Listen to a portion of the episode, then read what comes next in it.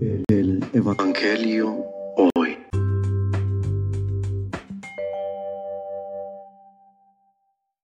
Del Santo Evangelio según San Marcos. En aquel tiempo salió Jesús de la región de Tiro y vino de nuevo por Sidón al mar de Galilea, atravesando la región de Decápolis. Le llevaron entonces a un hombre sordo y tartamudo y le suplicaban que le impusiera las manos. Él lo apartó a un lado de la gente, le metió los dedos en los oídos y le tocó la lengua con saliva.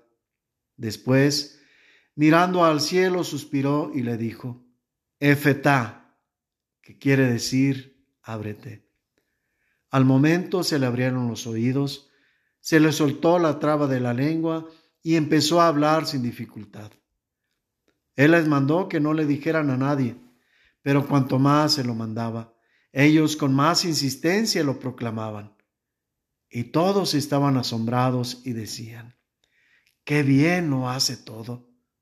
Hace oír a los zurdos y hablar a los mudos. Palabra del Señor.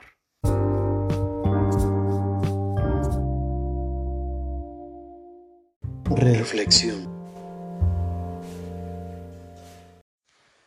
En esta obstrucción e impedimento del uso pleno de los sentidos, podemos encontrar reflejada la dificultad del hombre para libremente asentir y así como asimilar, seguir el camino que nos marca Dios. Y el camino que nos marca es el camino del bien, el camino de la bondad el camino de la santidad.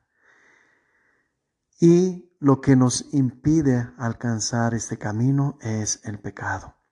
En este sordo y tartamudo vemos reflejada la manera en que Dios gusta de obrar siempre, con la fuerza de su sabiduría, de su perfección, pero también busca la colaboración nuestra, no por el hecho de que le agreguemos lo que a Él le falta, sino al contrario, para que aprendamos de Él, para ser instruidos en el modo de estar obrando junto a Él y para ir construyendo juntos la empatía de vivir una misma circunstancia, de sentir el mismo gusto por estar viendo cómo la obra se va llevando a cabo.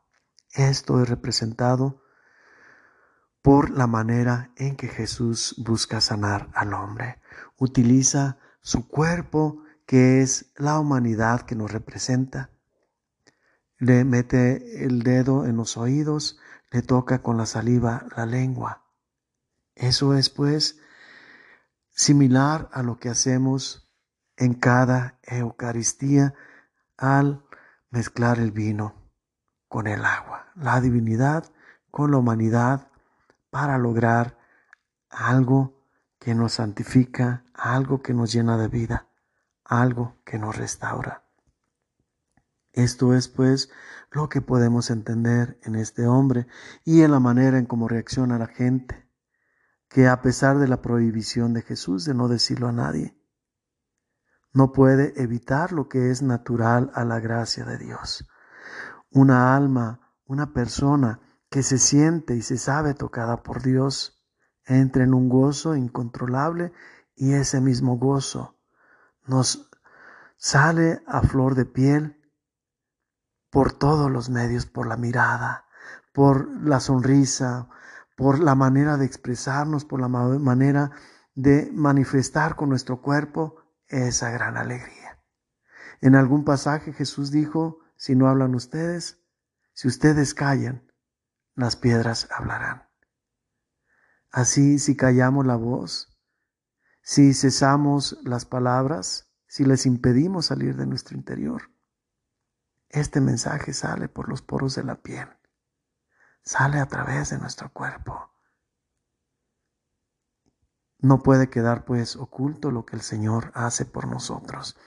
Y este es el gozo que nos tiene que motivar a vivir una vida santa, a hacernos violencia para resistirnos a las inclinaciones del pecado, para no ser gobernados por el pecado, sino ser libremente acogidos por Dios y libremente también de parte de nosotros, abiertos a Él.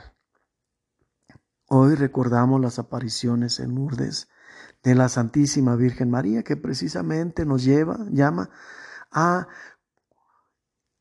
no cesar en nuestro arrepentimiento, en implementar a nuestra vida esa necesidad, porque es eso, esa necesidad que tenemos de hacer penitencia, de rogar por nuestros pecados, de, de esta manera adquirir la fuerza de Dios para salir adelante, de esta manera poder ser conducidos por Dios en lugar de ser esclavizados por el pecado. Con ese yugo tan suave, tan dulce, tan atractivo, pero tan cruel y destructor.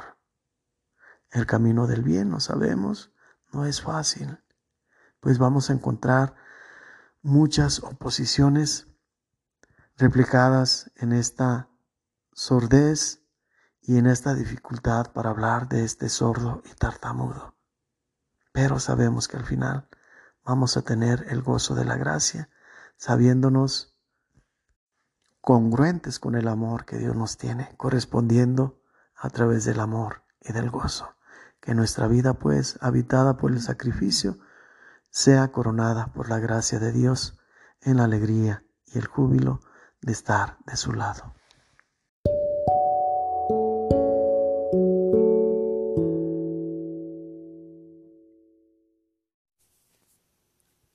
las palabras de la salvación te unan a Dios.